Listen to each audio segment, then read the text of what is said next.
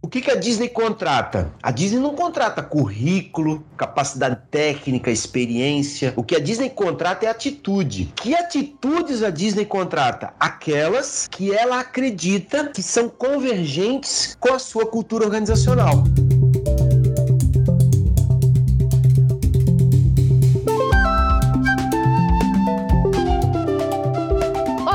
sejam muito bem-vindos. Esse é o episódio de número 2 do Ed Santa Catarina, o podcast da Agência de Fomento dos Catarinenses, o Badesc. Um espaço para falar de economia, negócios, finanças, tecnologia, inovação e muito mais, de uma forma leve, descontraída, mas com muita qualidade. No episódio de hoje, vamos falar sobre clientes, atendimento, experiência, jornada, todo o processo de compra e venda. E o nosso convidado entende muito sobre esse assunto. Autor do livro Felicidade do Cliente, uma viagem pelo mundo Disney, professor e palestrante com mais de 20 anos de atuação, com experiência em marketing, estratégia empresarial, empreendedorismo, liderança. Muito obrigada pela presença, Alexandre Espíndola, seja bem-vindo. Olá, boa tarde, uma alegria estar com vocês e poder partilhar sobre essa coisa tão relevante, tão especial que é falar de gente cuidando de gente. Quando a gente pensa no cliente, é sempre um olhar para o outro e a geração de relacionamentos, quiçá duradouros. Também temos a presença do diretor-presidente do Badesc, Eduardo Machado. Seja bem-vindo e obrigada por estar aqui. Obrigado, Jaque, também. Obrigado pela acolhida no programa. Obrigado ao Alexandre pela disponibilidade e a gentileza de sempre em nos atender e conversarmos um pouquinho sobre como ele mesmo já abriu o programa falando nesse tema que é de uma relevância uh, sem igual. Né? Então, muito obrigado pela oportunidade da gente estar conversando sobre isso e levar um pouquinho mais desse conhecimento, dessa experiência do Alexandre Espíndola com a gestão e o atendimento ao cliente a todos os nossos ouvintes. Obrigado. Recentemente houve o lançamento do seu livro que aborda a felicidade do cliente dentro de um contexto Disney. Você que conhece todos os parques temáticos da Disney no mundo, quando surgiu esse insight de estudar o mundo Disney, de estudar essa excelência que os parques da Disney trazem para os clientes? Quando isso surgiu na sua vida? Já que eu era professor né, na FGV, dava aula de empreendedorismo, aula de marketing, de estratégia e sempre fui empreendedor, né? Eu sempre tive negócios, tive distribuidora de alimentos, tive supermercado. E quando eu fui para Disney pela primeira vez, foi a realização de um grande sonho, de conduzir minha família para viver uma experiência mágica lá na Disney, de conhecer tudo aquilo. E tive na Disney um impacto. Quando eu cheguei lá,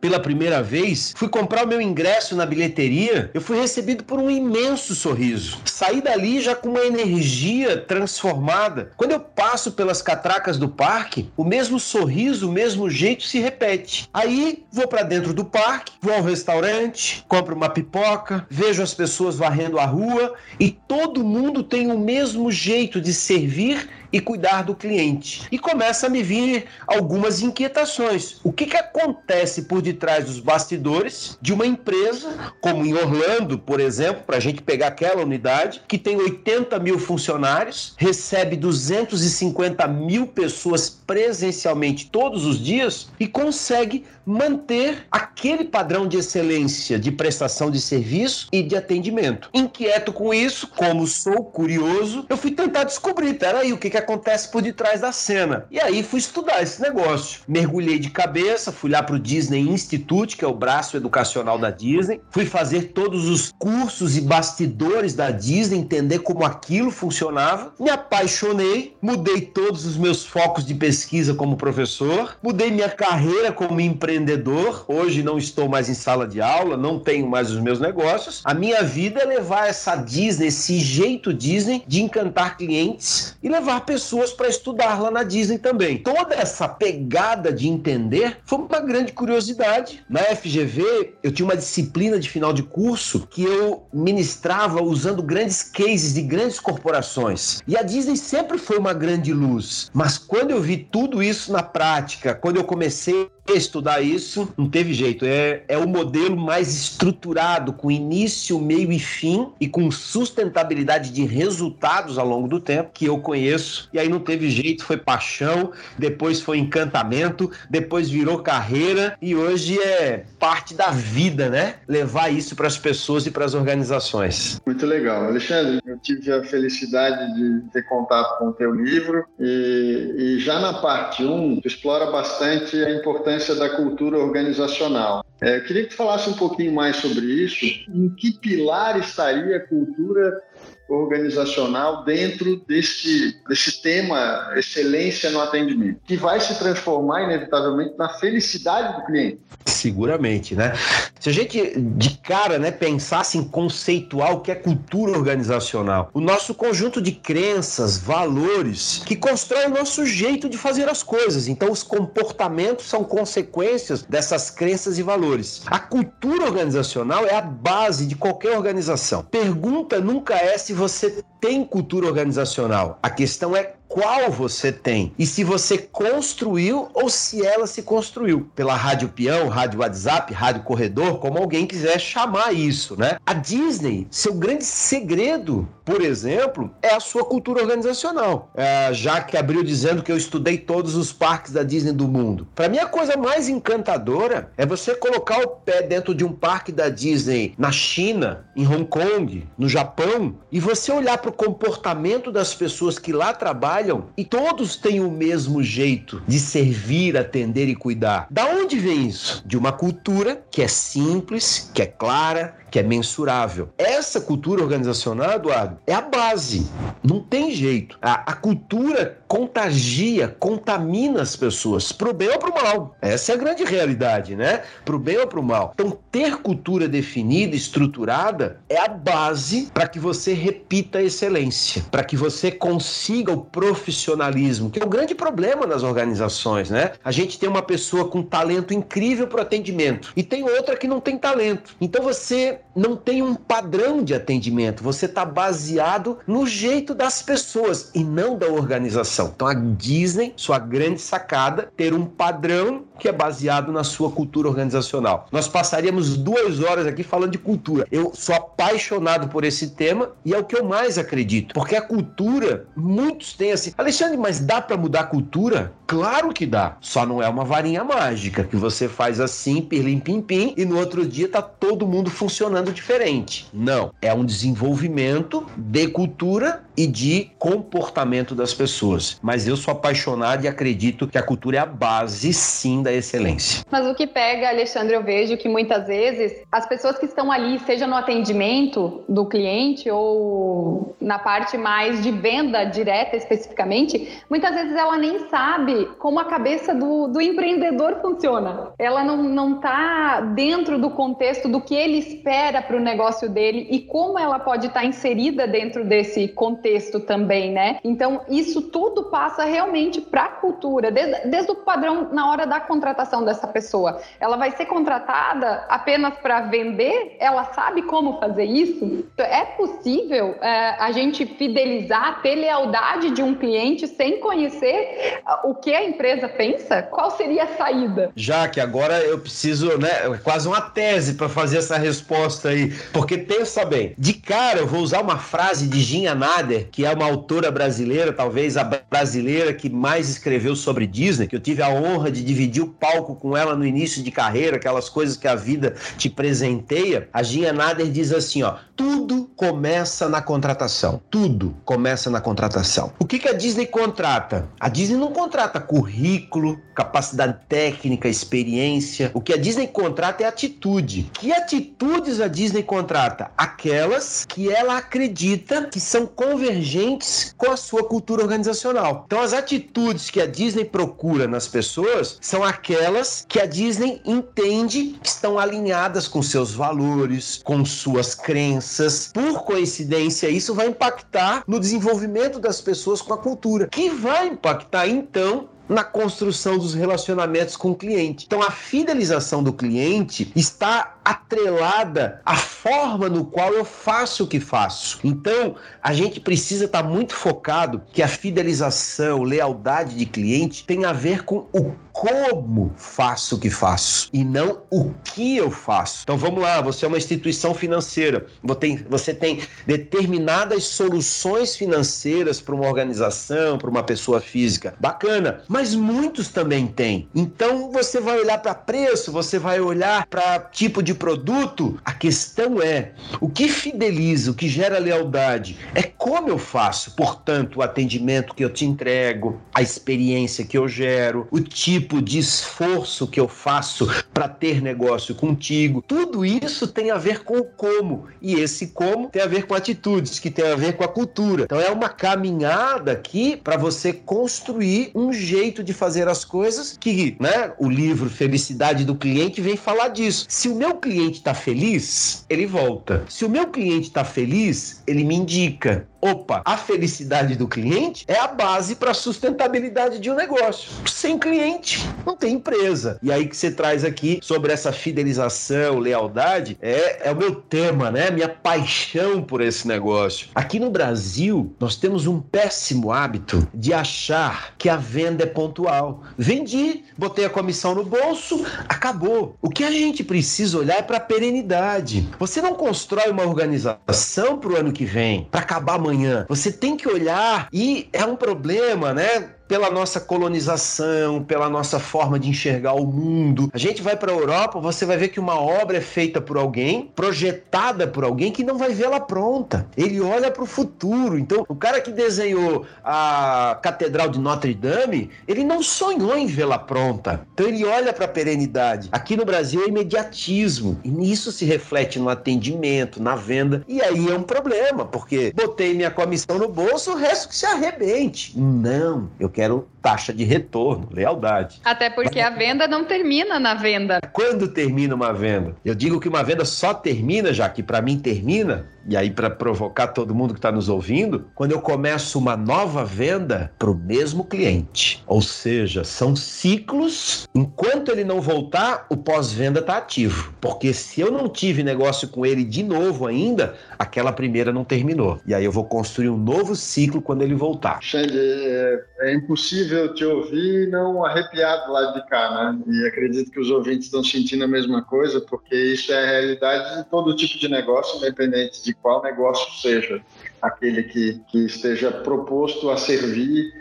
e a prestar aos consumidores. Mas vamos falar um pouquinho, Xane, sobre essa mudança total, né, que nunca antes foi planejada, que a pandemia impôs a todos os negócios, praticamente. Os negócios são diferentes hoje de como eram praticados durante muitos anos, ou todos os anos anteriores à pandemia que nós, pelo menos, vivenciamos aqui no Brasil e nunca tínhamos vivido algo semelhante. Né? Como que ficou, na tua visão de, de estudioso do assunto, essa relação com o cliente durante e no pós-pandemia. É óbvio que mudanças ocorreram e, e adaptações tiveram que ser feitas. A centralidade no cliente, no entanto, não pode deixar de existir, mas como conseguir conciliar todas essas, essas diferentes estratégias né, para beneficiar o cliente? Nós vivemos, né, talvez nesse curto espaço de tempo de 18 meses aí, vamos falar assim, talvez o maior processo de mudança de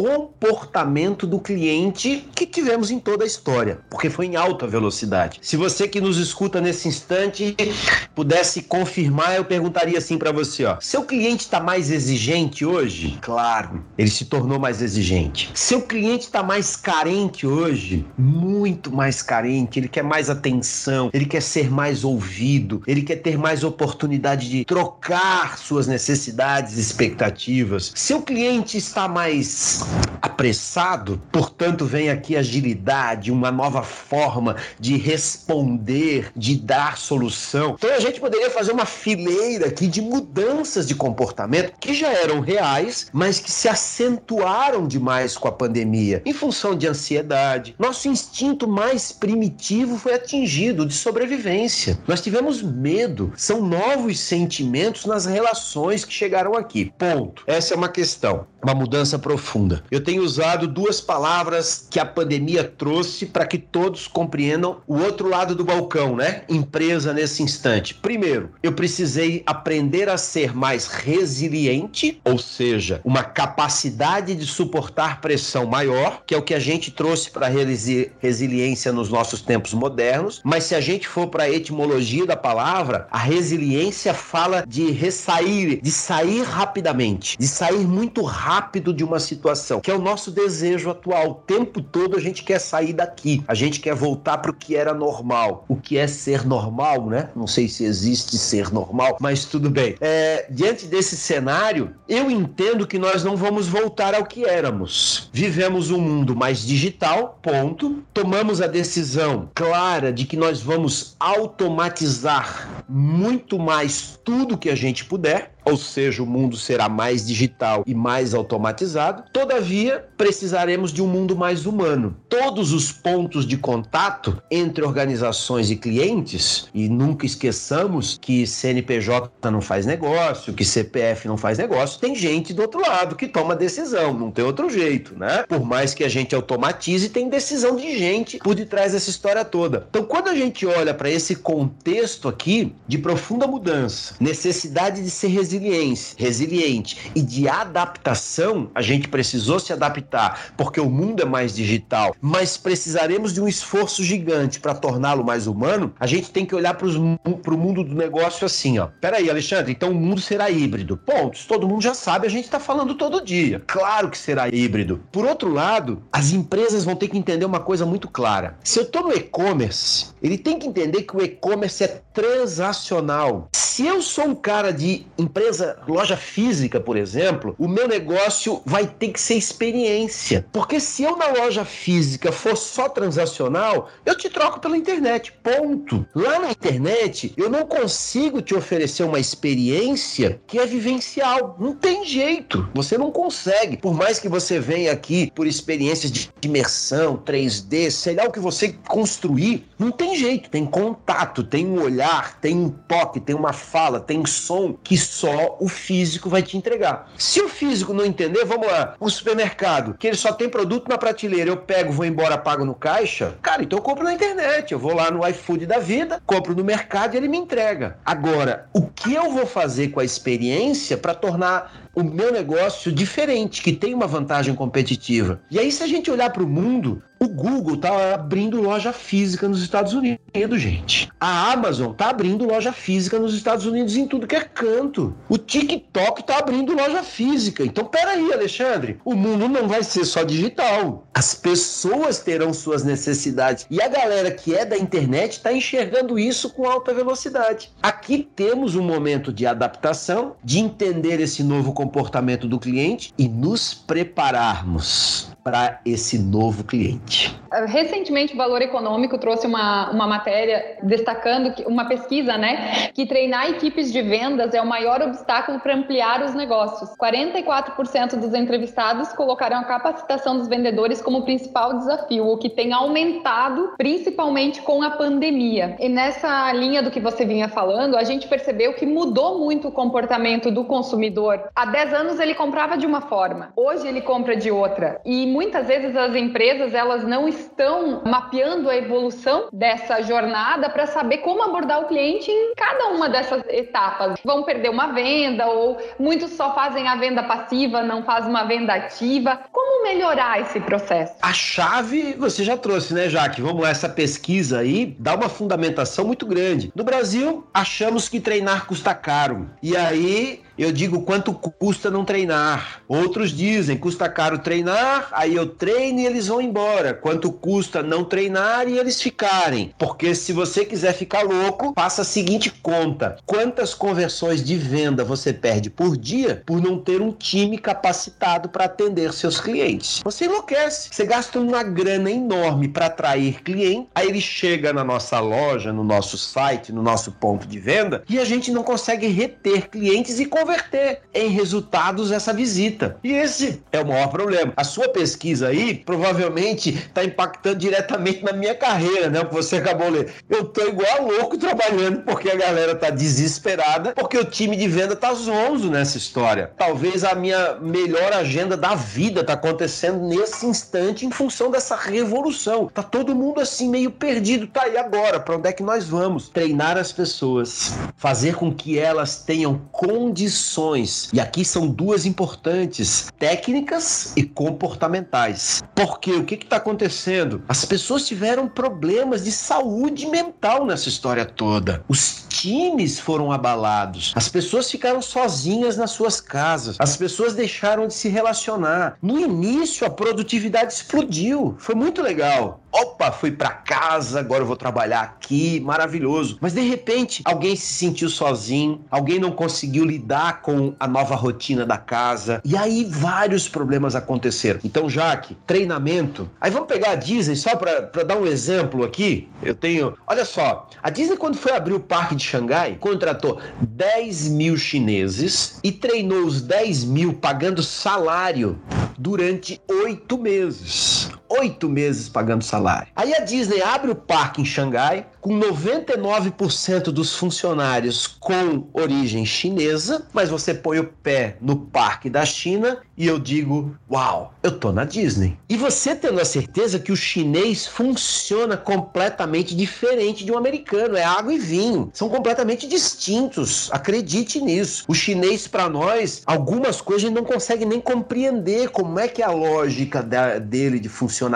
E você vai para a China, funciona como um reloginho. Como a Disney consegue isso? Cultura, que já falamos aqui, e treinamento de uma equipe e com a palavrinha mágica da Disney, que é o empowerment, essa capacidade de entregar decisão para as pessoas e elas fazerem na prática. E aí a coisa acontece e o resultado vem. E o resultado vem de maneira extraordinária. E de novo, se a gente for aqui, treinamento é tudo. É tudo. Às vezes eu escuto assim: ah, mas ano passado eu já dei um treinamento. Oi? Ano passado? Nós estamos falando de gente. É desenvolvimento contínuo. E nós estamos falando de um processo de mudança acentuado. Então o cara deu um treinamento no ano passado, o que estava acontecendo no ano passado era uma coisa, hoje é outra. E a gente precisa entender cada time desse movimento queria tentar explorar um pouquinho mais, que é a questão do desenvolvimento de atitudes. Ou seja, como, se, como, como desenvolver essas atitudes que agregam valor ao cliente, né? que agregam é, valor no mercado de trabalho, fazem o profissional ter mais valor e quais seriam as atitudes mais relevantes, mais importantes a serem desenvolvidas. Eu sei que são muitas, e o teu livro explora bastante isso, comenta sobre várias, mas eu queria que tu pensasse algumas para dizer, olha, essas são as essenciais, as que realmente fazem grande diferença no atendimento e na busca da excelência desse atendimento ao cliente. A verdade, tudo que a gente procura nas pessoas é atitude, né, Edu? Não tem outro jeito. Cara, ou você tem atitude, você pode ser o PHD da, da matéria X maravilhoso, você sabe tudo daquilo, mas não transforma em atitude, não gera resultado. Ponto. Não tem outro jeito. Quando a gente contrata alguém para o nosso negócio, o que a gente quer é atitude. Mas infelizmente no Brasil o que a gente contrata é currículo. E aí depois vai exigir atitude. E esse é um problema gigantesco dentro das organizações. E mais do que isso, quando as pessoas falam em atitude, elas não sabem o que estão procurando. Os entrevistadores, os recrutadores, os líderes, os chefes, eles não sabem o que estão procurando. E aí quando você diz assim para mim, primeiro, vamos pensar o seguinte: como construir atitudes? Não adianta você chegar para alguém do seu time, empreendedores que estão nos escutando aqui, e dizer assim, ó, a partir de hoje eu escutei o Alexandre Espíndola, eu li o livro livro A Felicidade do Cliente. Então eu tô mandando que a partir de agora é para fazer assim. Não vai rolar. Não vai rolar. Atitude é uma sequência meio que lógica cerebral.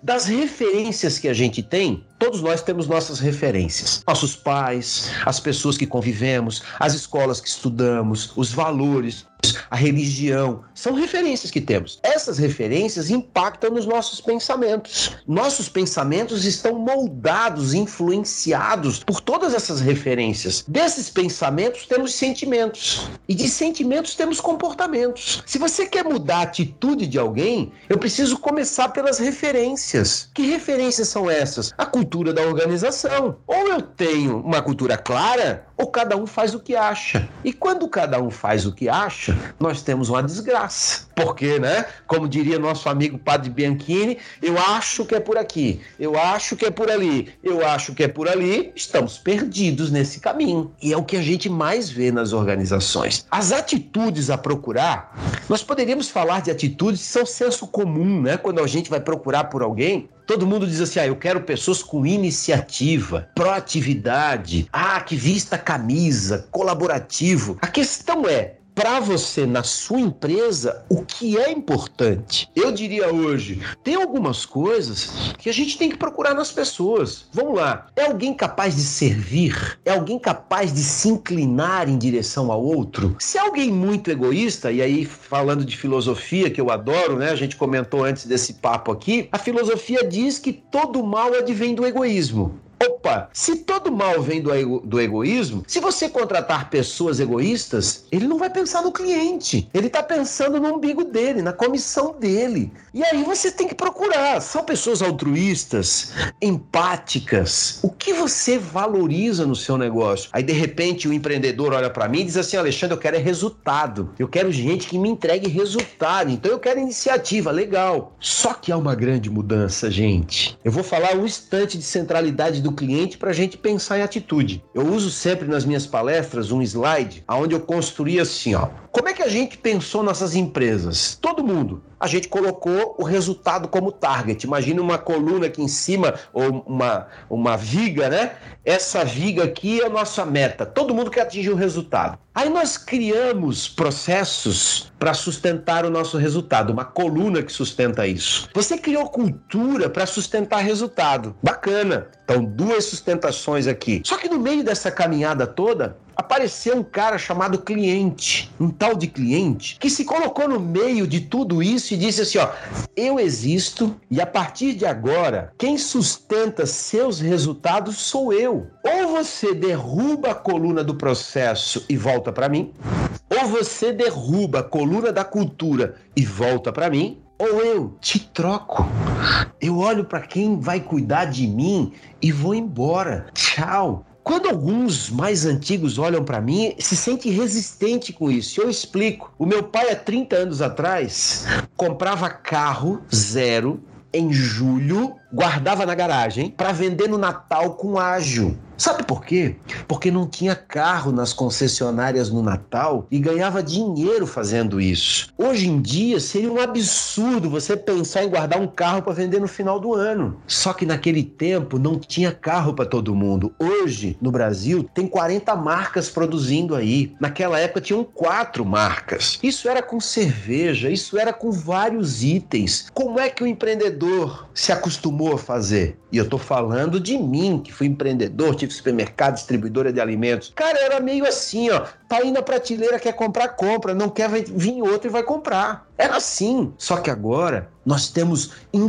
todos os segmentos muita concorrência, o que é muito bom. Por outro lado, é inquietante. Ou você se melhora, constrói vantagens competitivas, coloca o cliente no centro, ou a sua vida é muito curta. Muito curta. Alguns olham para mim, ah, a minha empresa não quebra, os gigantes não quebram. Vamos aos 30 anos atrás? Eu pergunto para cada um assim, ó, quais eram as companhias aéreas do Brasil há 30 anos atrás? Varig, VASP, Transbrasil. Tem alguém aí? Quais serão as companhias aéreas do Brasil daqui a 30 anos? Serão as mesmas? Não sei. Ou coloca o cliente no centro, ou talvez também não estejam aqui. E a gente pode ir para qualquer segmento nessa história toda. Ou eu tenho a atitude de mudar as coisas, ou eu tô lascado. Não vai rolar sustentabilidade. Ou você constrói relacionamentos duradouros com seu cliente, ou seu negócio não tem futuro. Se você tá pensando em trocar cliente o tempo inteiro, como se fez durante algum tempo, gente, cuidado. Preste atenção nesse cliente. Faz total sentido e não vamos longe que tem muita gente que ainda acredita que é dizer assim, vai ali, pega na prateleira, se você não quiser, tem quem queira. Tem muita gente que ainda tem esse pensamento, né? Infelizmente, exatamente. Você que é um estudioso, então, do, do, do mundo Disney, da excelência, eu sei que o presidente Eduardo também já, já foi para Disney e gosta, que tem uma colega minha que brinca que o Walt Disney olha lá de cima e diz assim, mas esse personagem eu não criei.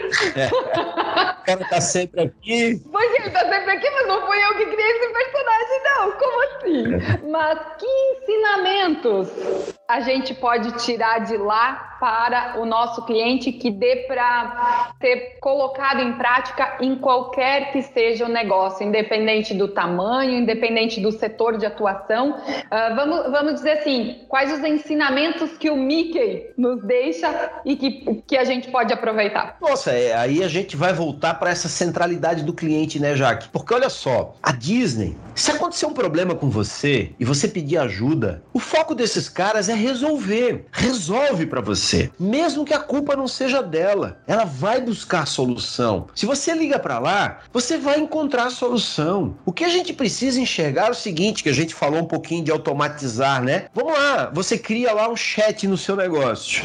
Aí eu entro hoje, fiz isso para arrumar um assento de uma companhia aérea. 12 horas para ser atendido, tá? Tá o número ali em cima, 12 horas para você ser atendido. Alguém espera 12 horas? Não. Isso vai acontecer na Disney? Não vai, gente. Não vai acontecer.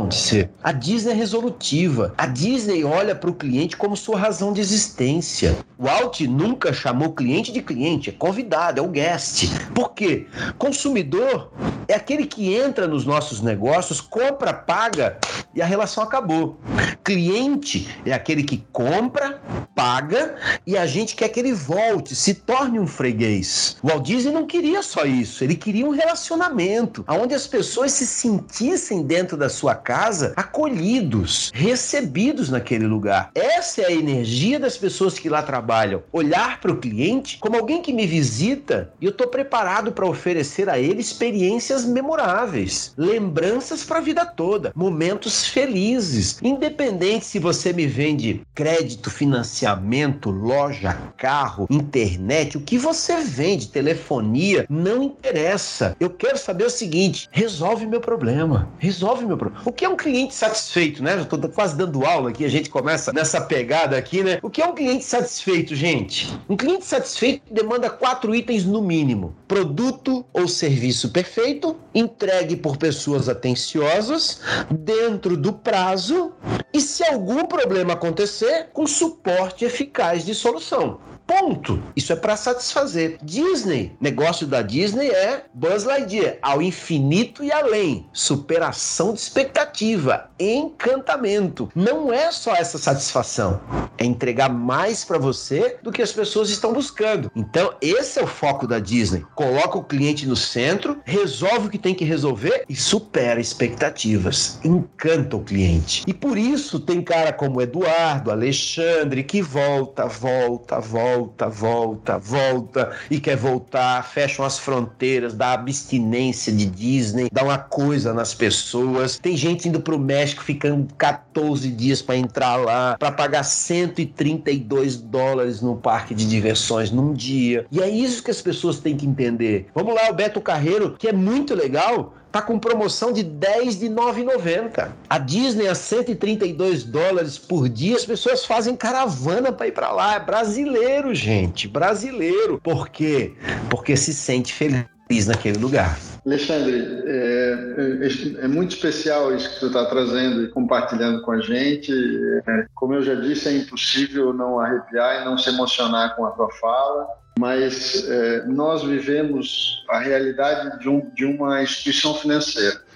E durante muito tempo, é, as instituições financeiras atendiam as necessidades dos clientes com os produtos financeiros que existiam, ou seja, vinham buscar é, crédito àqueles que precisavam de crédito, quando não tinham lá o seu giro próprio que era investido no projeto para fazer o próprio negócio crescer de forma mais rápida e como desejar. A realidade desse mercado também mudou e a gente te acompanha há bastante tempo, sabe que tu atende muitas instituições financeiras e todas buscando essa, essa essencialidade, essa centralidade no cliente como um plus a, a esse produto perfeito que tu acabou de descrever para gente, a esse serviço bem prestado. Qual, diante desse contexto, qual a importância do cliente dentro desse escopo da centralidade, da importância do cliente no universo da indústria financeira barra bancária? Né? Vamos unir as duas coisas porque todos são concorrentes de um mesmo mercado, essa é a verdade, né? E todos buscam quase que mesmo, os mesmos clientes. Se são corporativos, esse nicho. Se são pessoa física, outro nicho diferente, mas ainda assim concorrendo entre si. Queria que tu falasse um pouquinho, assim, tu que tem passeado bastante por essas empresas.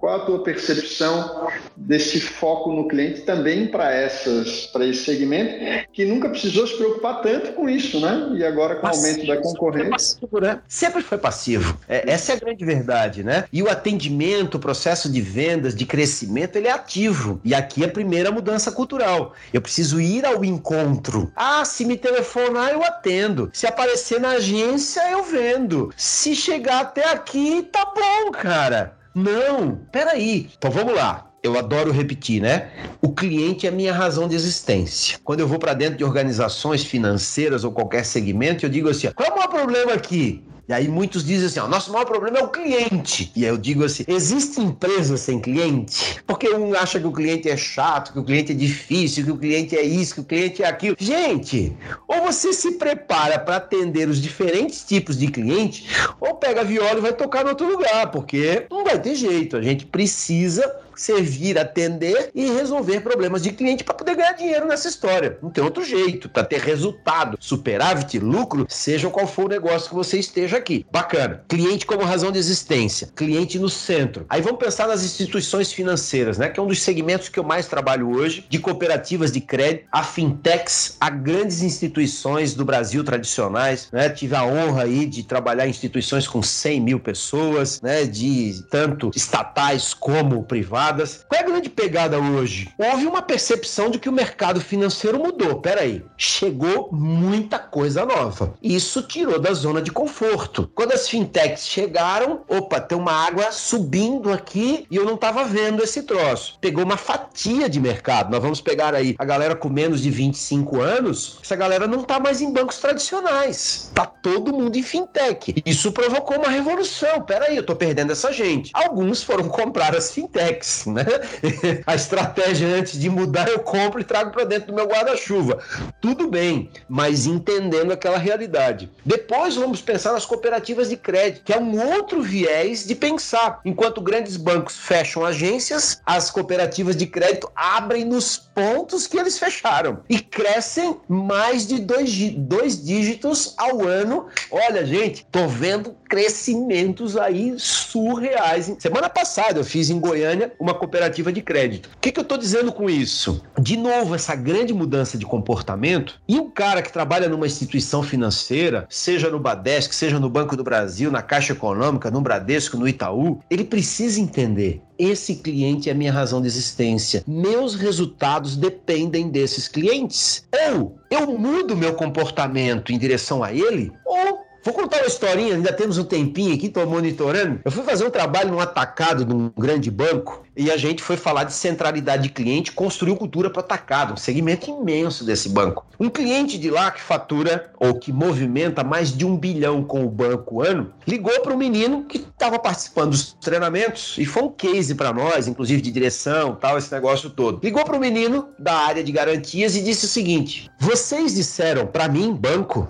que vocês têm 24 horas para responder os meus e-mails. E o cliente dizendo para ele: Eu não tenho mais 24 horas para esperar. A partir de hoje, eu vou dar para vocês 30 minutos para vocês responderem os meus e-mails. Se vocês não puderem me atender dentro do tempo que eu preciso, não tem problema, sou grato por tudo que vocês fizeram, mas eu já tenho outro banco que me atende e eu vou migrar minha conta. Simples assim, cara. E aí, ou você muda processo, ou você muda cultura. Ah, mas é um elefante branco, mudar, esteira tal. Ou você muda ou ele tá dizendo assim para você, ó, tchau, eu vou embora. Então, galera que tá nos escutando aí, que trabalha em instituições financeiras, o foco mudou. E aí eu vou provocar aqui, Walt Disney falava em 1955, não é mais foco no cliente, é foco do cliente. O que ele precisa, o que ele espera, o que ele deseja. E eu transformo meus comportamentos e processos para atendê-lo diante das necessidades dele, das expectativas dele. Caramba, isso é uma transformação dentro da organização. Aí o cara põe o cabelo em pé e diz: não. Aí vem síndrome de Gabriela, né? Ah, eu nasci assim, eu sou assim, vai ser sempre assim. Não! Ou você muda, amigão, ou seu cliente vai embora. Então, galera, cliente é razão de existência. Cliente tem a decisão nas mãos. Ele escolhe você ou outra porta. Ou você tem o que oferecer para ele diferente dos outros ou você só se compara por preço? E se você só se comparar por preço, taxa, acredite, você baixa a taxa, baixa a taxa, baixa a taxa e você se mata. Sua margem de contribuição vai lá no chão e você fica batendo em cima de taxa. Ou você constrói valor por experiências bacanas para o seu cliente, colocando ele no centro, ou você está fadado ao fim. É assim, não tem outro jeito. O mundo capitalista é esse. Ah, não, mas eu trabalho no banco público, Alexandre. Se o negócio aqui não der certo, o governo vem e sustenta isso. Não existe mais, gente. Isso passou. Ou você vai construir sustentabilidade dentro da instituição financeira, ou daqui a pouco ela desaparece. Não tem mais esse jeito. Os governos não não tem mais fôlego para nada. Acabou essa história. As folhas estão consumindo, os problemas, né, que são prioridades estão consumindo. A sua instituição sai de cena. É assim que vai acontecer. É, eu, eu, trabalho muito para utilities, né? É, utilities são fornecedores de gás, de energia elétrica. Eles a vida inteira ficaram assim, ó. Se você quiser ter a conta aqui, e se eu ainda vou pensar se eu instalo energia na tua casa, eu vou pensar se eu ponho o gás lá na tua casa. O mercado tá abrindo para esses caras. E tá todo mundo assim, olha só. E agora, o cliente vai decidir se sou eu ou sou o outro. Isso é para todos nós. Ou você está atento e você se prepara os riscos estão muito ampliados sobre a sua perenidade no mercado. Fazendo um resumo de tudo isso, a gente fala assim, é o básico, né? Então, dar satisfação ao cliente é o básico, né? É o básico que você precisa. O necessário, o, o, o que está muito além é levar felicidade para ele, é transformar a experiência dele na melhor coisa que ele pode esperar do mundo, digamos assim. Seria mais ou menos nessa, nessa é pegada. Isso. É isso aí, já. Acredite, toda decisão de compra é precedida por um sentimento toda decisão de compra precedida por um sentimento. Ou você leva bons sentimentos para o seu cliente, ou escolhe outro. Por isso gerar felicidade para o cliente, né? O livro lá, é esse o objetivo de fazer as pessoas entenderem. O básico aqui no Brasil muitas vezes não entregamos. Muitas vezes não entregamos nem o básico. Às vezes o básico já é encantamento. Opa! Mas se prepare para ir além dele. É isso aí, já. Essa tua fala assim, vamos, vamos trazer um pouco aqui para Santa Catarina, né? O nosso universo. O quão longe longe estariam as nossas empresas de se tornar, de dar felicidade, de levar felicidade ao cliente? Olha, Jaque, se nós compararmos por várias regiões do Brasil, Santa Catarina é um lugar privilegiado. Nós catarinenses temos que perceber que somos privilegiados. Todavia, temos uma grande caminhada sobre excelência na prestação do serviço, no atendimento e no processo de solução de problemas de clientes. Temos uma caminhada gigantesca. Eu entendo que Santa Catarina tem esse, essa coisa ímpar de ter tido um acesso à educação diferente que a maioria das pessoas no Brasil não tiveram, de ter uma renda média superior ao Brasil. Todavia, acredite, a gente precisa sim se preparar muito, porque o futuro será exigente. O futuro será para os preparados. Alexandre, qual é a fórmula do sucesso para mim? Preparação, preparação, preparação. Se você estiver preparado, o show vai acontecer. Ao acaso, pode ser que às vezes dê certo. E aí muitos se, se confi ficam confiantes ao acaso. Ah, um dia eu fiz um negócio extraordinário. Tem que ser padrão, construir um padrão. E esse talvez seja o nosso grande desafio em Santa Catarina e pelo Brasil. É cultural. Ter padrão sobre aquilo que faz. Não robotização, é padrão. Repetir a excelência. Esse é o nosso grande desafio. Se é verdadeiro que inovar é buscar atender a necessidade do cliente, não existe mais empresa que poderá ficar sem inovar no mercado. Como é que a gente consegue entender esse cenário, né? Puxa, eu tenho um cliente cada vez mais exigente, com mais opções de mercado, eu preciso melhorar, os outros também buscam melhorar. Como achar essa equação? Tu já deu um, um acho que até um spoiler para essa para essa resposta, que é estar sempre preparado em contínua e constante preparação. Mas como é que a gente inova diante desse cenário? É, se a gente pegar lá no princípio básico, o que é inovação? É melhorar o que já existe. Então, peraí, eu preciso melhorar o meu atendimento, eu preciso melhorar a minha forma de servir, eu preciso melhorar meus produtos, eu preciso melhorar. Inovação é melhorar o tempo inteiro. O Walt Disney tinha lá melhoria contínua. Quando ele abriu a Disneylândia em 55, deu tudo errado no primeiro dia, a sua grande base de retorno foi melhoria contínua e depuração de processos. Ou seja, inovação o tempo todo. Eu preciso melhorar processos. Alguns são assim, ah, não, mas essa aqui é nossa rotina. E aí, de novo, para mais uma música, né? Carlos Imperial, a mesma praça, o mesmo banco, as mesmas flores, o mesmo jardim. Outros adoram Zeca Pagodinho, deixa a vida me levar, a vida leva eu. Não! Você tem que ser protagonista no processo de inovação. É melhoria contínua e depuração de processo todo dia. Enquanto um processo estiver válido na sua organização, você precisa respeitá-lo, mas propor melhorias, se existem oportunidade delas. E é o que você disse aqui: melhorar o atendimento hoje. Há uma inovação aqui como oportunidade. Se o atendimento no Brasil é de média para baixo, quem atende muito bem tem vantagem competitiva. Essa é a grande realidade. E aí você se torna alguém que inova no seu segmento. Sim, eu concordo. E a gente poderia construir um olhar aqui de sólida caminhada quando a gente visa uma melhoria do relacionamento, uma melhoria na prestação do serviço e no atendimento, né? O que é atender? Atender é ouvir, atender é resolver problemas, atender é ser empático, é se colocar no lugar do outro, atender é respeitar, respeitar pessoas, respeitar prazos. E a gente faria uma lista de palavras nobres do relacionamento humano que conceituam atendimento. Então, quanto mais evoluirmos nisso, melhor os nossos relacionamentos e, por consequência, nossos resultados. Recentemente eu ouvi uma masterclass de um grande empresário, ele falando sobre essa questão de inovação, que ele fala que ele, ele pede para a equipe dele não focar na, na, inovação antes de ouvir o cliente. Ouça o que o cliente tem para dizer e dentro do que ele te falar, dentro da jornada que ele, que ele tiver, aí você inova para saber exatamente atender a dor que ele. Aí sim entra a inovação na, nas palavras dele. Né, Será assertivo, porque é cirúrgico. Onde é que o meu cliente está precisando? Eu vou inovar, eu vou melhorar aqui. Maravilha.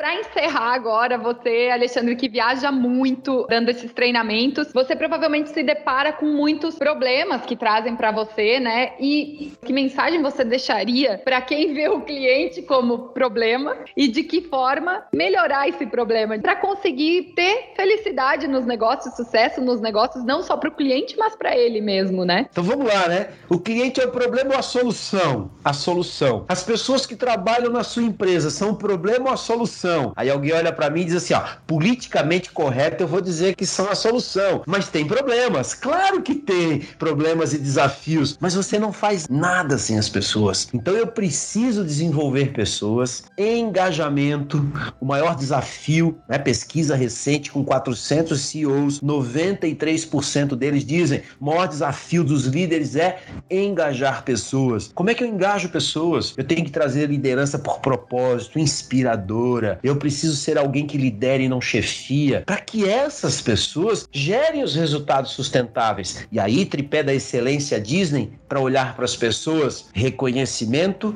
recompensa e celebração. Essas três coisas juntas movem pessoas e engajam pessoas. Eu diria, se você quer ter um cliente feliz, tenha pessoas felizes trabalhando com você. Não tem outro jeito. É reciprocidade. Não tem outro jeito. O Alt, quando disse, né? Vou contratar o cara de gestão de pessoas nos Estados Unidos. Foi atrás do Van France, era o homem de gestão de pessoas. O Alt disse assim: Eu quero te contratar tá? Para me ajudar a construir o lugar mais feliz da Terra. Eita convite sedutor, né? Resposta do Van France. Para construirmos o lugar mais feliz da Terra, precisaremos de pessoas felizes. E aí o recado que eu deixo para as pessoas aqui, quando a gente vai trabalhar esse livro Felicidade do Cliente, quando eu vou levar essa mensagem para as organizações, gente, resultado é consequência. Ele será sempre consequência do como faço o que faço. Não adianta adianta você ficar lá só olhando para o fim e esquecer da caminhada para encontrar esse resultado. Tenham pessoas capazes de construir caminhos sólidos para esse resultado ser sustentável ao longo do tempo. Construa relacionamentos duradouros. Essa é a minha pegada. A minha pegada é fazer um empreendedor, um time entender que quanto mais eu gero sentimentos desejáveis, quanto mais eu deixo as pessoas encantadas, felizes, mais resultado eu vou ter. Cliente feliz volta, volta. Cliente feliz conta para os outros, conta. Então, cara, olha só, atenda, encante seus clientes. Esse cliente vai voltar, vai comprar com você e vai trazer os amigos dele. Alexandre, faça o um merchan aí, onde as pessoas encontram o seu livro para comprar, onde eles podem saber mais sobre essa todo esse teu processo de palestra palestras e treinamentos. Vamos gravar aí o meu Instagram, Alexandre Espíndola, underline, Lá na bio tem a condição de comprar o livro, né? Quem desejar vai ser migrado para o meu site, que é alexandreespindola.com.br. Será uma alegria partilhar com ainda mais pessoas e de qualquer maneira também para um treinamento, consultoria, esse é o caminho. Meu time vai, vai canalizar isso para que a gente possa se encontrar aí. E a minha missão, né? O meu propósito de vida é transformar e impactar pessoas por onde passo. E quanto mais eu, meu livro chega, minha mensagem chega, eu acredito que a gente faz um mundo melhor, a gente melhora pessoas, a gente torna clientes mais felizes, times mais felizes, um mundo melhor. Alexandre, eu vou, para agradecer e partir para o nosso encerramento, eu vou fazer uso de uma expressão que tu usas com muito mais habilidade do que eu. Uau! É? Uau! Porque é impossível não se encantar quando tu fala do encantamento do cliente. É, obrigado por investires esse tempo é, tão precioso para quem nos ouve, para nós que participamos aqui no ao vivo e para quem vai nos ouvir no podcast. Obrigado por compartilhar esse conhecimento tão rico, tão importante e que, não tenho dúvida, transforma é, não uma vida, mas todas as vidas que se deparam com ele. Muito obrigado, gratidão é o que a gente tem para te dizer e para te oferecer também nesse momento, né? A nossa gratidão, o nosso carinho por estares aqui com a gente. Obrigado mesmo. Obrigado, uma honra poder partilhar, chegar às organizações, chegar às pessoas, né? É uma forma de transformar, impactar. Essa é a nossa vida, que a gente siga assim e é uma beleza a gente encontrar pelo caminho pessoas que de alguma forma foram impactadas e nos dão um retorno. Hoje eu embarcando em Guarulhos, a menina da Latam recebendo meu bilhete. Senhor, é o senhor Alexandre? Ah, eu vi um evento seu. Poxa, que maravilha. Aí contou uma história que impactou na vida dela. É, é, me arrepio falando esse tipo de coisa. Essa é a vida bela, né? Que bom a gente ter essa oportunidade. Obrigado, Jaque, obrigado, Eduardo, pela alegria de poder compartilhar, né? A vida é feita de compartilhamentos. É isso aí. Obrigada a vocês dois. Esse foi o Ed Santa Catarina. Obrigada a todos e até o próximo.